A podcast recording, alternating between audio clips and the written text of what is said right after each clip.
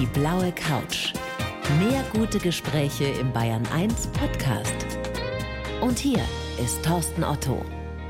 Kevin, freue mich sehr, dass du da bist. Herzlich willkommen. Freut mich auch. Dankeschön. Und wir haben beschlossen, dass wir uns duzen, wie das so üblich ist, unter Sportlern, hätte ich schon fast gesagt, unter einem Ex-Sportler und einem Profisportler. Sehr also, gut. wenn du nichts dagegen hast. Viel angenehmer auf Sehr jeden Fall. gerne. Was macht Kevin, ein Tennisprofi, so kurz vor Weihnachten? Vorbereitung tatsächlich. Also ich war letztens im Urlaub, nochmal zehn Tage nach der Saison. Saison war ziemlich lang und ja, Dezember ist normalerweise Vorbereitung. Normaler Plan wäre Anfang Januar nach Australien, aber den Umständen entsprechend wissen wir jetzt auch noch nicht so genau. Aber im Moment voll im Training, voll in der Vorbereitung, schön am Quälen.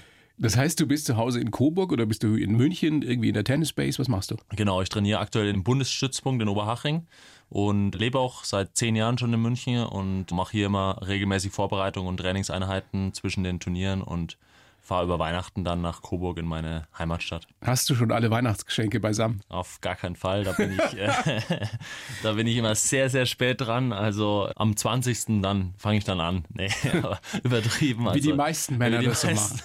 Aber klappt immer. Lass uns mal ein bisschen daran teilhaben, wie sich ein Tennisprofi, der ja eigentlich dann bald nach Australien fliegen sollte, sich jetzt hier in, in Deutschland vorbereitet. Wie sieht dein Tag gerade aus? Hast du heute schon trainiert? Ja, also der Tag sieht relativ vollgepackt aus. Also man hat äh, Fitnesseinheiten, äh, ein bis zwei Stunden, Tenniseinheiten, zwei bis vier Stunden am Tag. Also man ist dann schon mit Physio abends. Man ist dann schon äh, relativ lang auf dem Platz und in seiner Trainingsphase, also ziemlich harte Phase, würde ich jetzt mal sagen, die härteste im Jahr. Aber ja, einfach um Grundaufbau für das Jahr zu machen und ich glaube, es ist sehr, sehr wichtig und ja, wie gesagt, also ich trainiere zwei Stunden vormittags, zwei Stunden nachmittags plus Fitness und Physio, also ziemlich voll. Also es ist ein ganz normaler Arbeitstag im Endeffekt. Genau. Ja. Viele von uns stellen sich das ja so vor, der steht da vielleicht zwei Stunden am Tag auf dem Platz und dann äh, spielt er ab und zu mal ein Turnier, verdient verdammt viel Geld und reist um die Welt. Das ist das Luxusleben eines Tennisprofis. Ist es so, Kevin? Ja, es ist schon sehr viel harte Arbeit, klar. Natürlich sieht es nach außen hin wahrscheinlich schöner aus, als es dann ist. Also ich will mich jetzt nicht beschweren, dass es nicht schön ist. Also ich meine, mein Hobby zum Beruf zu machen, ist ein absoluter Traum. Der größte Luxus überhaupt. ja. Absolut, absolut. Und ähm, ich freue mich auch riesig immer auf die ganzen Turniere. Also wenn es nach Australien geht, super coole Turniere und ja, aber dafür gehört natürlich auch harte Arbeit dazu. Und wenn man sich jetzt einmal quält im Dezember und weiß, okay, jetzt ja, einen guten Trainingsaufbau einfach zu machen und dann quasi unterm Jahr auch nochmal ein paar Trainingswochen zu machen und dann äh, ist man gut vorbereitet aufs Turnier. Ich meine, klar, vom Rumliegen Kommt nix. kommt leider nichts. Ne? Gibt es bei euch wie in manchen Einzelsportarten, was weiß ich, in der Leichtathletik, beim Schwimmen oder auch beim Rudern, dass ihr manchmal gerade in dieser Vorbereitungszeit so hart trainiert, dass ihr völlig am Ende seid? Dass ihr euch auch mal übergebt und äh, ich sehe Ja. alles, was so dazugehört? Ja, ist schon sehr hart. Also ich muss sagen, gestern bin ich, glaube ich, um kurz nach neun eingeschlafen. Also ist schon sehr, sehr hartes Training, aber irgendwie macht's auch Spaß. Also sich da irgendwie mal durch die Trainingseinheiten zu quälen und so. Das gehört dazu, dass man das drauf hat, oder? Ja, dass man sich gerne dazu. quält. Ja, absolut, ja. Ja, schon. Auch wenn es weh tut und so, auch wenn ja die Athletiktrainerin oder der Coach dann sagt, ja, komm weiter, weiter. Und mm, ja, man ist dann schon heiß drauf und man weiß halt, es ist eine Phase quasi, eine längere Phase. Und dann geht endlich wieder die Turniere los und dann kann man sich endlich wieder freuen auf die Turniere. Aber es macht irgendwie, ähm, ja, muss es auch irgendwie Spaß machen. Also in dem Moment vielleicht nicht, aber dann am Abend weiß man wenigstens, was man getan hat. Mein kleiner Sohn, der spielt Basketball und der hat jetzt so Online-Training vom FC Bayern gestern mitgemacht. Und Okay. das fand ich so cool, weil der Trainer da gesagt hat, es gibt nur eine Regel, wenn es hart wird, weitermachen. Ja, ja, das stimmt. Das trifft ja. auch auf die ja. Profis zu, Ja, ne? absolut, ja. Wenn jetzt ein harter Lockdown kommt, was ja sehr wahrscheinlich ist, es sieht danach aus, vielleicht sogar schon vor Weihnachten noch. Was bedeutet das für einen Tennisprofi? Was bedeutet das für euch als Doppel mit dem Andreas Mies zusammen?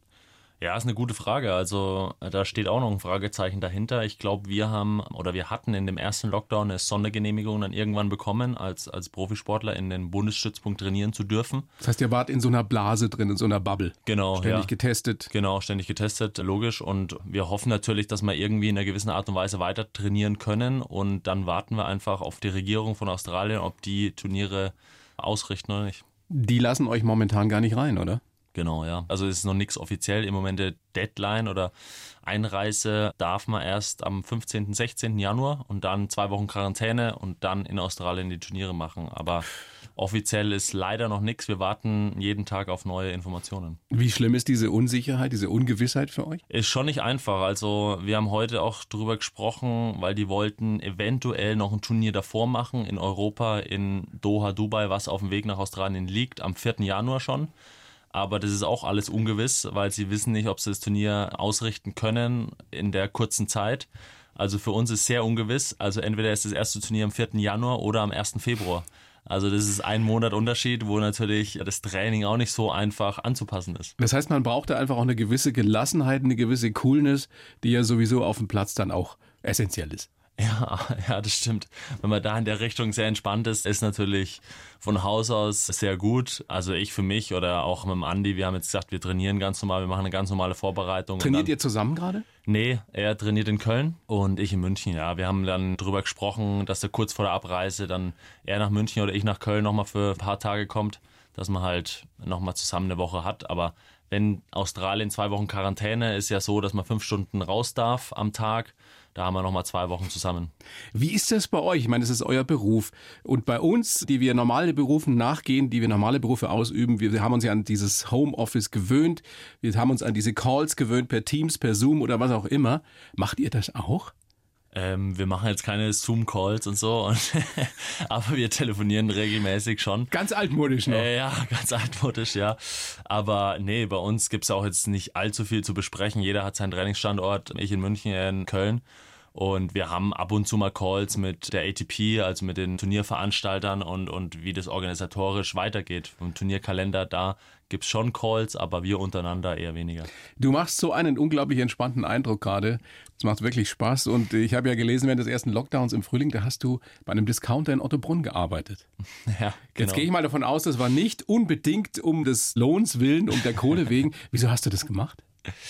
Das hat ja, ja riesige Schlagzeilen dann gemacht im Nachhinein. Ja, das hat mich auch selbst sehr überrascht. Also es sollte eigentlich keine PR-Sache werden. Also es war nicht beabsichtigt. Ich habe schon das eine oder andere Mal erzählt, eine gute Bekannte von mir, die managt ein paar Filialen in München und sie hat gemeint, ja, sie haben Personalmangel gerade und dann habe ich mit dem Kumpel überlegt, hey, komm, lass uns doch mal vier Wochen, ähm, ich meine, wir können zwei Stunden Fitness am Tag machen, kein Tennis spielen war de zu dem Zeitpunkt erlaubt und lass uns einen Monat mal da anfangen. Aber was war die Idee? War das als Gag gedacht oder nee, welche also, Erfahrungen wolltet ihr machen? Ja, gar nicht als Gag gedacht. Also wir haben halt durch sie irgendwie mitbekommen, dass klar Personalmangel und dann war es so ein lockeres Gespräch und gesagt, hey komm, wir können das einen Monat mal machen. Stellst du uns ein quasi. Und sie so, ja, ihr habt null Erfahrung in dem Business und so und sagt, ja, klar, wissen wir. Aber dann drei Tage später haben wir einen Vertrag unterschrieben für einen 450-Euro-Job und dann ging einen Tag später die Frühschicht früh um fünf los. Was hast du da gemacht? Äh, da hatten wir erst am Anfang haben wir erst Einweisungen bekommen, von hinten die Palette vorzuholen. Regale einräumen war eigentlich die Hauptarbeit, quasi das, das Ältere nach vorne und das Frische nach hinten. Also den Käse und so standen wir natürlich auch oft vorm Regal und haben gesagt, oh shit, wo ist denn der jetzt? Wir haben es sehr lang gebraucht, um die Palette einzuräumen. Und unser Filialleiter, der hat uns dann noch ein bisschen auf den Arm genommen und hat gesagt, ja, hier die zwei Tennisjungs, ja, brauchst du aber ganz schön lange. Ich finde das großartig. Und äh, ja, da waren Das hätte Sachen. nicht jeder gemacht. Ja. Durftest du Gabelstapler fahren? Nee, leider nicht. Nee. Oh. Aber wir haben so eine Ameise, da durften wir fahren und ja, glaube ich, am vierten Tag habe ich dann an der Ecke die Eier mal mitgenommen, leider. Also es sind mir die Eier dann runtergefallen. das ist wirklich passiert. Und ja, der Kumpel von mir, der hat zwei Flaschen Wein runtergeschmissen. Also solche äh, Sachen sind dann schon leider passiert. Aber ich muss sagen, war im Nachhinein eine super Erfahrung gewesen. Also ja, was hast du gelernt fürs Leben? Ja, da nimmt man schon viele Sachen mit. Ich habe auch einmal, bin ich auch einmal Security gestanden für fünf Stunden draußen und musste immer den Leuten sagen, sie brauchen bitte einen Einkaufswagen, damit man den Abstand hält. Setzen Sie die Maske auf. Genau, setzen Sie die Maske auf, damit wir auch wissen, wie viele Leute reinkommen. Bei uns waren es, glaube ich, 40 Leute, 40 Einkaufswägen. Dann kam der eine oder andere schon, ja, ich brauche doch nur zwei Flaschen Milch. Und ich sagte, ja, Sie brauchen trotzdem einen Einkaufswagen. Jeder zweite hat ganz gern mal diskutiert. Und ja, da hat man, glaube ich, auch viel Zeit, um mal, auch mal drüber nachzudenken. Und man beschwert sich dann auf der Tour oder so auch mal über Sachen, ja, Sonne und Wind und Bälle sind scheiße. Und da denke ich auch, okay, das ist eigentlich unnötig. Da Ähm, wird einem schon sehr bewusst, wie luxuriös in Anführungsstrichen das eigene Leben ist. Ja. Wenn man eben, wie du vorhin schon gesagt hast, das machen kann, was einem am meisten Spaß macht. ja, das stimmt. Dieses Klischee, was wir schon angesprochen haben, die trainieren ein paar Stunden, verdienen viel Geld und reisen um die Welt, das haben wir auch schon aufgeklärt, dass das beileibe nicht nur so ist, dass man auch viel und hart arbeiten muss. Es ist ja auch ein großer Unterschied zwischen, ich sage jetzt mal, Roger Federer, Nadal und Djokovic und einem Kevin Krawitz noch, oder? Erklär uns das mal. Wie ist der Unterschied? Begegnet ihr euch auf der Tour? Hat man zu solchen Superstars überhaupt Kontakt? Ja, schon. Also klar, durch den French Open Titel 2019 sind wir natürlich dann in jedes große Turnier reingekommen, wo natürlich auch ein Federer und die ganzen sind und dann speziell des Masters am Ende, wo die besten acht Teams im Doppel und die besten acht im Spieler im Einzel Ach, da seid ihr zusammen dann, ja. Genau, da sind wir ja. zusammen, ja. Und Federer kam auch zum Beispiel nach French Open 2019, war das Turnier in Halle und dann kam ich zum Frühstück und war Federer da gestanden und hat gesagt, hey, Gratulation. Und da ist schon so ein Moment, wo Gänsehaut, man denkt, oder? ja, Gänsehaut, ja, weil einfach absolutes Idol gewesen und dann quatscht er wirklich lange und alles gut und so, wie hast du dich gefühlt und dann stellt er sehr, sehr viele Fragen, ist sehr, sehr interessiert auch. Unglaublich, also Riesenvorbild auch, nicht nur auf dem Platz, sondern auch außerhalb, weil er einfach so ein unglaublicher Charakter ist. Also ich weiß, dass für die allermeisten Profisportler das Geld sowieso nicht der primäre Anreiz ist, sonst kommt man da nicht hin, wenn man das nur wegen der Kohle macht. Aber gibt es die Momente, wo du dir denkst, so viele Millionen zu verdienen wie jetzt ein Nadal, Federer, Djokovic wäre schon mal ein schönes Ziel? Ja, natürlich ist der Vergleich zwischen Einzel und Doppel extremer Unterschied, klar. Aber primär hat man, glaube ich, immer als kleines Kind den Traum, bei den größten Turnieren der Welt mitzuspielen und dann irgendwann mal einen Titel zu erreichen. Ja, ich glaube, es gibt für einen Doppelsieg ein Zehntel vom Einzelsieg. Was gab es in Paris zum Beispiel, Roland Garros? Was habt ihr bekommen für den Doppelsieg? Ja, jetzt durch Corona hat jeder 160.000 circa bekommen. Wow. Genau, ja, absolut. Das ist eine also, Menge Geld, ja. Absolut, ja, ja, klar. Wahnsinn. Also, man, ich meine, wir haben auch 2019 zum Beispiel, ja, da war das Preisgeld sogar noch höher gewesen und wir haben davor ein kleines Turnier gespielt, ein Challenger, wo wir das Turnier gewonnen haben und haben 1500 Euro bekommen und die Woche drauf gewinnen wir Roland Garros. Ich meine, das ist ja eh alles offiziell, dann haben wir, weiß nicht, 250.000 bekommen oder so. Und da denkst du ja auch, okay, was ist jetzt eigentlich passiert so? Und absoluter Traum und das ist natürlich das i-Tüpfelchen noch, weil man schaut dann am Anfang überhaupt nicht auf das Geld. Muss Trotzdem muss man ja leben können davon und am Anfang ist das wahrscheinlich ein Draufzahlgeschäft. sagen. ja, Als Tennisprofi, als junger Profi Ja. wirst du wahrscheinlich, wenn du einen Trainer hast, Hotels bezahlen musst, Flüge bezahlen musst, nichts ja. verdienen, oder? Ja. Ja, das ist ein hartes Geschäft, glaube ich. Klar, meine Eltern haben da auch viel investiert. Ich hatte Glück mit meinen Sponsoren, dass die mich am Anfang unterstützt haben. Sonst wäre das eigentlich ja schwierig möglich gewesen, weil in der Jugend bis 18 verdient man sowieso nichts und dann fängt man kleine Turniere an, die Future-Turniere. Da kriegt man für einen Sieg 500 Euro und das Turnier musst du erstmal gewinnen. Sozusagen, klar, geht es da um was anderes, geht es um Weltranglistenpunkte, um in die nächste Stufe reinzukommen. Aber es sind sehr, sehr harte Jahre gewesen und dann dahin zu kommen, ja, das hat jetzt zehn Jahre gedauert. Und dann gewinnst du Roland Garros. Und zwar, ihr habt das ja sogar zweimal geschafft und verdienst auf einmal sechsstellig, zumindest für dieses Turnier.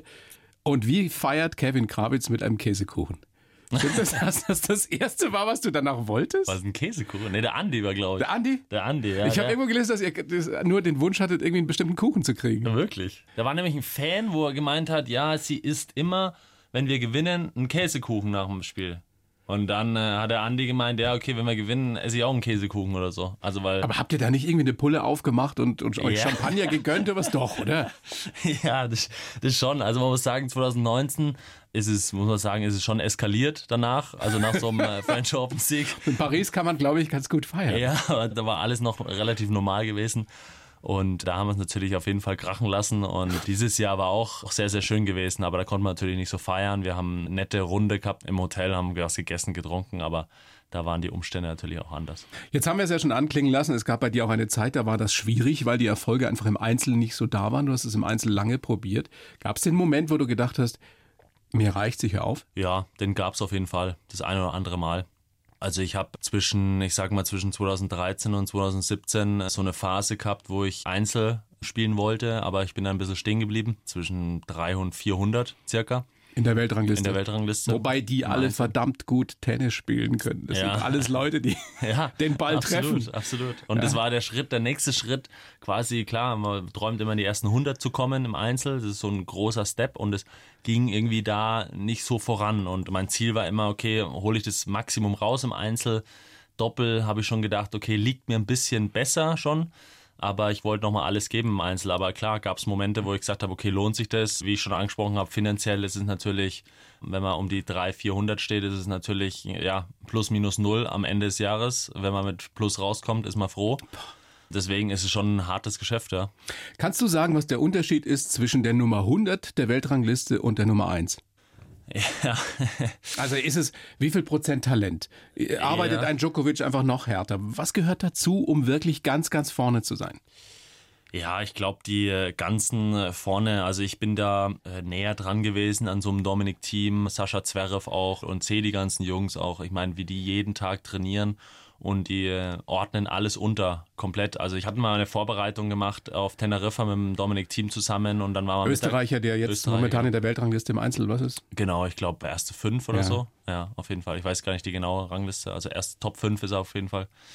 Und war mal Mittagessen und er bestellt sich einen Fisch und dann kommen Pommes dazu. Und die Pommes lässt er halt liegen und den Fisch isst er so. Also, wo ich mir gedacht habe, okay, schon krass. Das Also, hast du nicht gemacht. Sehr diszipliniert. Nee, habe ich in dem Moment nicht gemacht. So. Und dann konnte ich mir schon das eine oder andere die Scheibe abschauen, natürlich. Und dass die Jungs halt sehr, sehr viel unterordnen und sehr, sehr diszipliniert ist, sehr, sehr hart trainieren. Und ich glaube, da nochmal die Prozente rausholen, um ja einfach Top 10 zu sein. Und da geht es um ein paar Prozent. Ne? ja. Welche Rolle spielt das Mentale?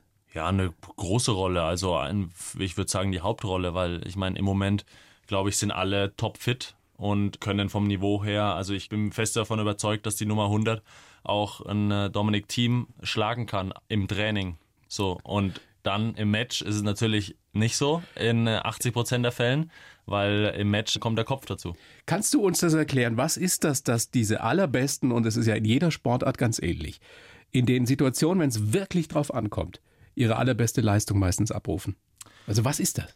Man stellt sich ja oft die Frage, okay, warum spielen die gut? Aber wir haben das auch mal analysiert oder verfolgt, woran das liegt. Aber ich glaube, der, der Schlüssel ist einfach, dass die nichts Besonderes machen und ruhig bleiben, so und ja, vom taktischen her jetzt nicht auf den super Shot gehen, sondern äh, den Gegner mal machen lassen und sehr, sehr, wie wir sagen, sehr, sehr solide sind und wie gesagt, nichts Besonderes machen. Und nicht zu viel denken, oder? Nicht zu viel denken, genau, ja. Ja, das ist die Kunst. Aber Ja, das ist, ja, Äh, das ist lustig. Es ist wirklich eine Ja. Kunst, nicht zu viel zu Ja. denken, gerade in solchen Momenten. Ja, genau, ja. Und das schafft ihr im Doppel ja ganz hervorragend.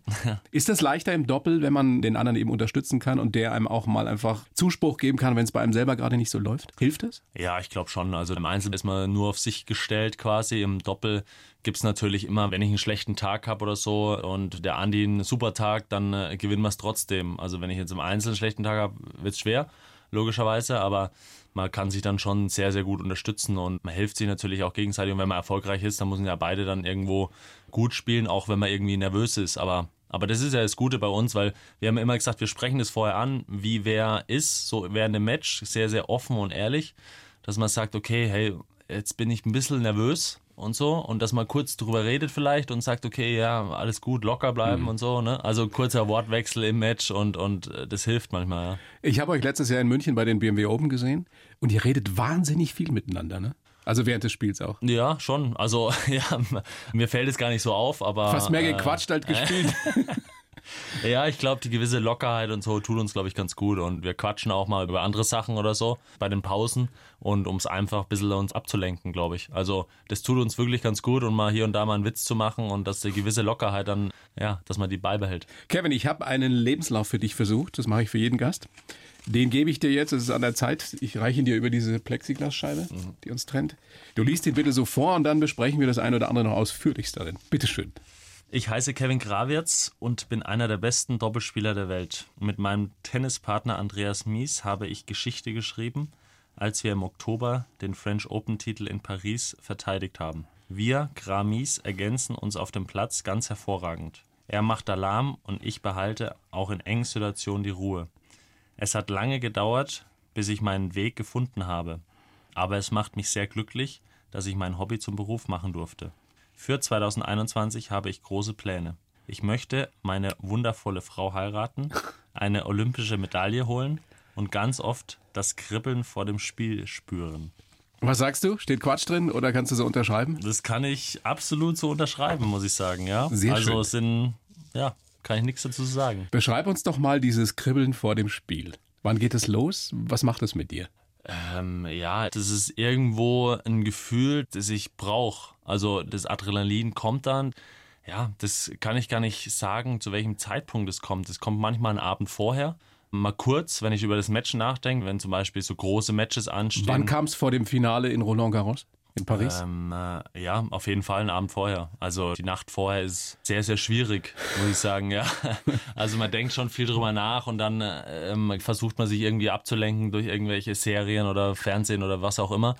Und das kommt und geht dann im Verlaufe zum Finale hin. Also immer wenn man ins Finale ist, schwitzige Hände, kurz Kribbeln im Bauch, dann geht's wieder weg. Dann klar hat man das Warm-up, versucht man ein gutes Gefühl zu haben und so ein besonders gutes Gefühl, wo man denkt, ja okay, klar, dass es jetzt nicht unglaublich gut ist, ja.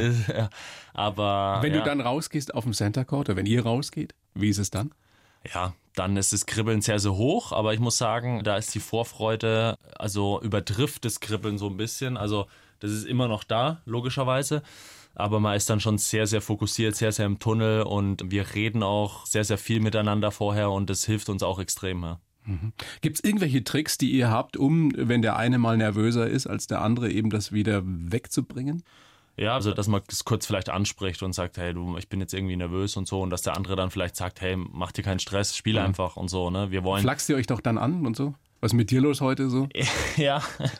Also, Triffst ja gar nichts. Ja, nee, äh, was wir als kleinen Witz haben, wir haben das eigentlich von Olli Kahn gehört, dass er irgendwie mal mit Mehmet Scholl da ein paar Witze gemacht haben, dass vor der Umkleide vom großen Match haben die mal gemeint, ja, du siehst sehr unruhig heute aus, bist sehr unruhig heute und das haben wir so ein bisschen übernommen. Wo wir gesagt haben, ja, da wurde Andi dann gesagt, ja, du Kevin, du bist sehr unruhig heute. Wo der andere vielleicht keinen Ball mehr reinspielt, aber dann müssen wir halt schmunzeln und sagen, ja, ist sehr lustig. So, lass uns in Paris bleiben. Der letzte Ballwechsel ist gespielt. Es steht fest, ihr habt die French Open zum zweiten Mal gewonnen. Was passiert im Kopf, im Bauch, im Herzen? Ja, pff, da fällt alles irgendwie zusammen und so. Das ist so eine spontane Reaktion, wo ich das gar nicht beschreiben kann. Also vor dem Ballwechsel unglaublich nervös gewesen und gesagt, ja, irgendwie das im scheiß Punkt zu machen. Scheiß Matchball. scheiß Matchball zu machen. Und dann fällt alles zusammen und klar, Glücksgefühle war unglaublich. Vorm Finale sagt der Andi noch zu mir äh, in der Umkleide, ja, was machen wir eigentlich, wenn wir gewinnen? Lassen wir uns wieder auf den Rücken fallen? Und nicht so, er hat gesagt, ich will nichts davon hören, äh, sag mir sowas nicht, du musst spontan kommen, weil es, also so eine Reaktion kam natürlich dann auch spontan und dann, ähm, ja, einfach ein unglaublich schöner Moment, wo man das Grinsen gar nicht mehr rausbekommt aus dem Gesicht und die Emotionen dann so hoch sind, wo man weiß, okay, man schaut dann in die Box, sieht die Familie, man weiß, dass jetzt um die Zeit viele vorm Fernseher saßen und haben geguckt und sich vorher so Gruppen gebildet haben, so ein Public Viewing gemacht haben, wo man denkt, ja krass, was man da eigentlich irgendwie die Leute begeistern konnte. Also war unvorstellbar. Also normalerweise gehen wir zum Public Viewing zu einer Weltmeisterschaft und jetzt treffen sich so kleine Gruppen, um unser Match zu sehen. Also ist schon Toll, äh, oder? sehr, sehr emotional, ja. Wie groß ist die Erschöpfung, die danach kommt? Ja, sehr groß. Also da fällt die Last und so und der Druck will ich gar nicht sagen, aber da fällt irgendwas runter, wo man sagt, boah, jetzt ist vorbei. Jetzt ist man so platt auch. Also danach mit Feiern und so, das war das Jahr davor auch schwierig, weil man so erschöpft ist, einfach so vom Kopf her und auch körperlich und so. Und deswegen ist mir sehr, sehr platt erstmal danach. Und wie lange hast du danach keinen Schläger in der Hand gehabt? Ja, schon ein paar Tage auf jeden Fall. Danach, das nächste Turnier war in Köln, in Andis Heimatstadt. Und dann haben wir, ich glaube, vier Tage oder so komplett den Schläger mal zur Seite gelegt. Ja. Lass uns mal drüber sprechen, Kevin, wie du so geworden bist, wie du heute bist. Geboren am 24. Januar 92 in Coburg und dann in Witzmannsberg, heißt es, aufgewachsen, ein kleines Dorf. Und du hast mal gesagt, auf dem Weg zur Oma musste am Kuhstall vorbei. ja. Wie kommt ein Junge aus Witzmannsberg zum Tennis? Sportliche Familie, der Papa, glaube ich, auch sehr, sehr sportlich gewesen. Deutscher Meister im Squash, stimmt das? Ja, genau. Wow. Ja. Aber warum dann Tennis bei dir? Ja, also ich war das äh, also sehr sportliche Familie. Meine Schwester Basketballer, mein Schwager Basketballer, mein Neffe spielt jetzt auch bei Jugendmannschaft bei dem Brose Baskets. Meine Mutter hat auch Basketball, alle sehr, sehr viel Basketballlastig eigentlich und mein Vater auch hobbymäßig im Tennisverein gewesen, Fußball auch. Also der hat auch viele verschiedene Sachen gemacht. Deutscher Meister im Squash, wie du schon gesagt hast. Und ich bin dann, glaube ich, einfach mal mit als äh, Maskottchen. Als Maskott, ja. Wann ja, hast du angefangen mal, mit Tennis? Ich habe ein paar Mal bei ihm zugeschaut, mit fünf oder so circa. Mhm. Also ich bin äh, mit ihm dann tatsächlich mit und habe dann mit ihm so die ersten Schläge gemacht wurde mir erzählt. Ich kann mir jetzt auch nicht so gut daran erinnern, aber dann bin ich halt in den Tennisverein dann gegangen, habe dann meinen ersten Trainer dann ein, zweimal die Woche bei dem Training gehabt quasi, immer noch guten Kontakt zu ihm, was mich auch sehr, sehr freut. Dann bin ich quasi beim Tennis irgendwie hängen geblieben, habe mhm. gleichzeitig Fußball auch noch gespielt. Wann hat dir das erste Mal jemand gesagt, da könnte mehr draus werden? Oder wann hast du das erkannt, dass für dich vielleicht sogar ein Beruf draus werden könnte? Als ich beim Nikolaus Cup dritter Platz, nee. Beim Nikolaus Cup in Coburg. Beim Nikolaus Cup wurde ich dritter Platz. Nee. ähm, ja, ich weiß gar nicht. Also ich habe Fußball noch gleichzeitig gespielt und dann musste ich mich dann quasi entscheiden, aber obwohl mhm. es gar keine Entscheidung so richtig war, Tennis hat mir dann vielleicht einen Ticken mehr Spaß gemacht oder war erfolgreich oder man hat den Erfolg besser gesehen am Anfang vielleicht. Und dann gibt es so Kadersichtungen, U12, U14 und so. Und dann war ich da anscheinend relativ vorne dabei gewesen. Und dann hat der eine oder andere gesagt, ja, dass ich Talent habe. Ich habe ja auch mal Tennis gespielt, so ein bisschen. Und ich weiß noch, dass das damals so war in den 80ern.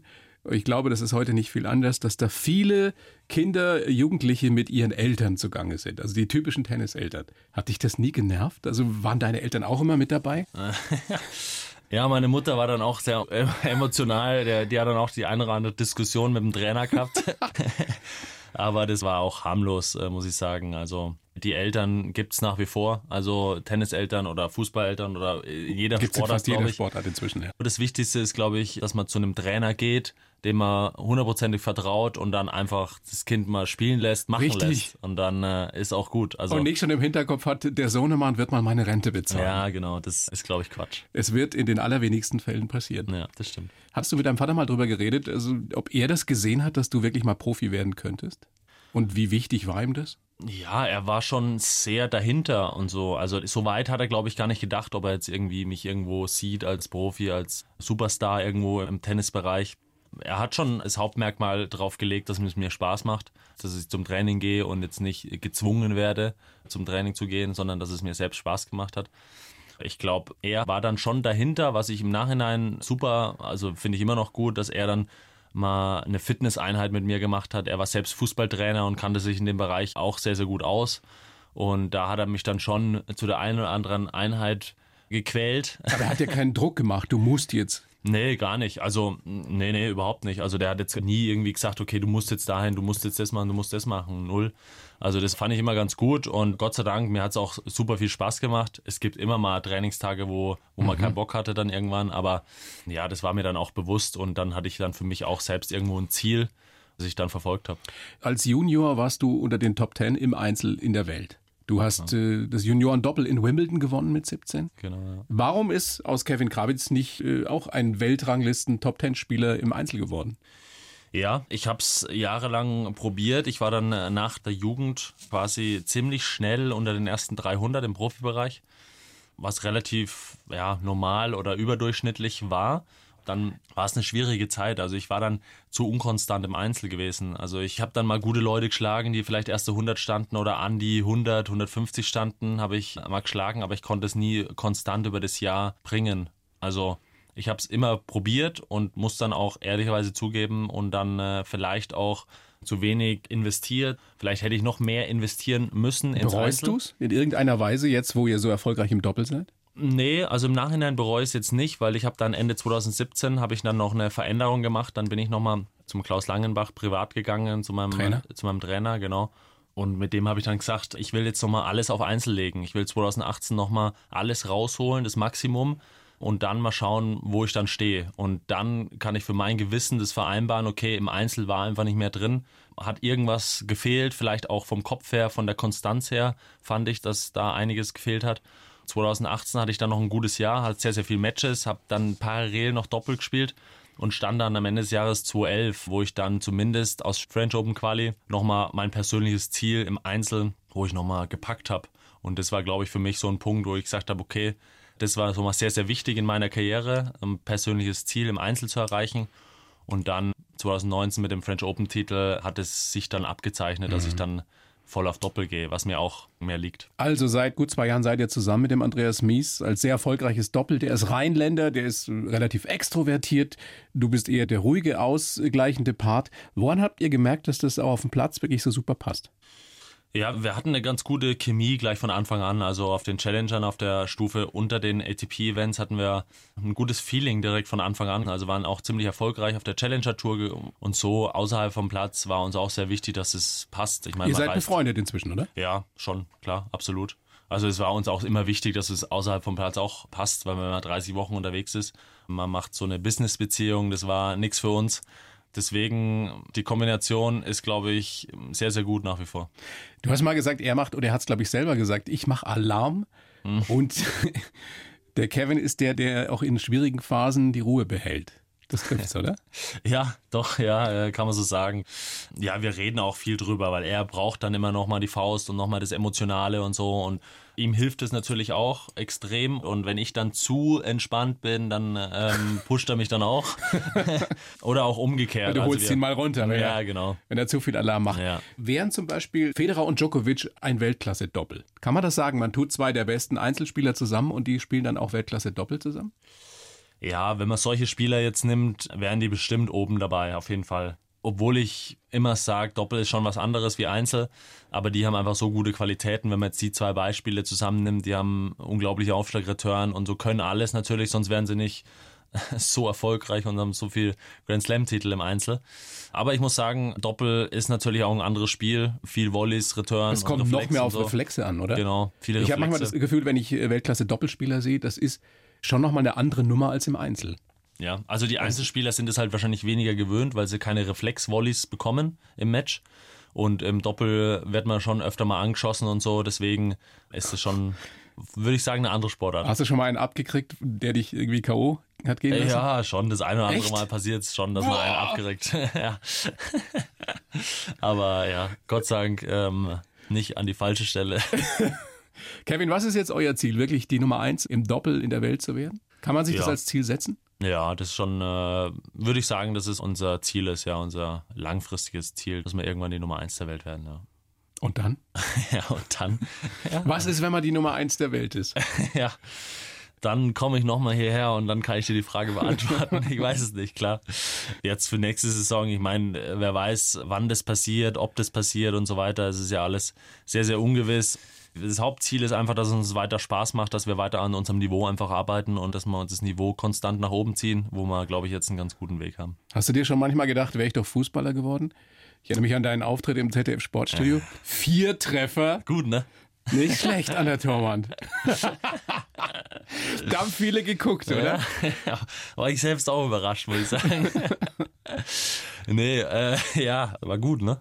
Aber hättest, hättest du da Talent gehabt? Im Fußball? Oh, weiß ich nicht, keine Ahnung. Es ist schwer zu sagen, ob ich da Talent hatte. Ich war jetzt nicht der. Ja, ich kann schon ein bisschen kicken, aber ob es dann irgendwie wohin gereicht hat, keine Ahnung, weiß ich jetzt nicht. Also wäre interessant gewesen, auf jeden Fall. Und mir macht es immer noch Spaß. Also ich kick unglaublich gern, wenn es irgendwie mal jetzt wieder erlaubt ist, mal 5 gegen 5 zu kicken oder so, macht mir Riesenspaß. Also klar. Hast du sportliche Vorbilder? Aus anderen Sportarten vielleicht sogar? Ja, also tatsächlich habe ich so ein Vorbild mit Olli Kahn und Dirk Nowitzki und was auch Schweini und so. Olli Kahn und Dirk Nowitzki, ja. was haben die gemeinsam? ja, nix, vielleicht deswegen. ja, erklär ja. das mal, warum gerade die beiden? Ich weiß auch nicht. Klar ist Kahn auch sehr, sehr emotional und so. Auch weiter, ich, immer ja, weiter. Ja, wie ich eigentlich jetzt nicht so bin, aber der hat dann, finde ich, auch teilweise in Interviews und so und wie er auf dem Platz war und äh, mit seinen Mitspielern dann umgegangen ist, teilweise fand ich immer, immer Wahnsinn, weil der wollte einfach, egal um welchen Preis, wollte der gewinnen und, und das finde ich so, der so wollte cool wahrscheinlich auch beim Boccia oder beim Kniffel gewinnen. Ja, Wahnsinn, ja, unglaublich. Also, ja, oder auch so ein Schweini bei der WM oder so, mhm. der sich dann nochmal alles fand ich immer sehr, sehr inspirierend. Und Dirk Nowitzki, weil ich auch ein Basketball-Fan bin und habe mir dann seine Doku auch öfter angeschaut. Ich würde ihn ganz gern mal persönlich treffen. Er spielt auch sehr gut Tennis, mhm. aber ich habe ich mitbekommen, ist auch da in Würzburg aufgewachsen und vielleicht ergibt sich mir irgendwann mal die Chance, weil ich glaube, dass es ein sehr, sehr bodenständiger, cooler Charakter ist und ist er, mir, interessieren, wie der so ja auch über Sport denkt und so. Also ich glaube, das ist sehr interessant. Zwei Franken untereinander. Ja, stimmt. Das wird mit Sicherheit irgendwann mal passieren. Und nächstes Jahr ist es nur so ein grober Plan oder steht es schon fest, dass ihr heiratet nächstes Jahr? Genau, ja. Gibt schon einen Termin, ja? Ähm, also, den du nicht verraten musst. Nee, aber, ja. auf gar keinen Fall. ich sag mal, im September, genau, wird die Hochzeit stattfinden. Ja, freuen wir uns sehr drauf. Schön. Auf jeden Fall. Schön. Und Olympische Spiele sind im August, ne? Juli, genau, August. Juli, August, ja, glaube ich. Ja, hoffentlich. Also, Ziel eine Medaille. Ja, hoffentlich findet alles statt. Jetzt um die Zeit ist ja alles fragwürdig, aber wir sind heiß drauf. Also, das ist einer der größten Träume, glaube ich, auch für jeden ja. Sportler, da einmal dabei zu sein. Ich würde mir sehr wünschen, dass ihr mit einer Medaille zurückkommt und würde mich sehr freuen, wenn ihr dann zu zweit kommt. Ja, ich mich Adi auch. und du, ja. ja umso mehr. das Fall. machen wir, Kevin. Ja. Vielen herzlichen Dank für das Gespräch. Mir großen Spaß gemacht. Toller Typ. Also ich wünsche euch äh, allen Erfolg der Welt. Bleibt gesund. Vielen Dank, vielen Dank. Kann man, glaube ich, zurzeit auch immer wünschen und dann bis ganz bald. Dankeschön. Dankeschön. Hat mich sehr gefreut. Danke, Danke. mich auch. Ciao. Die blaue Couch, der Bayern 1 Talk als Podcast. Natürlich auch im Radio. Montag bis Donnerstag ab 19 Uhr.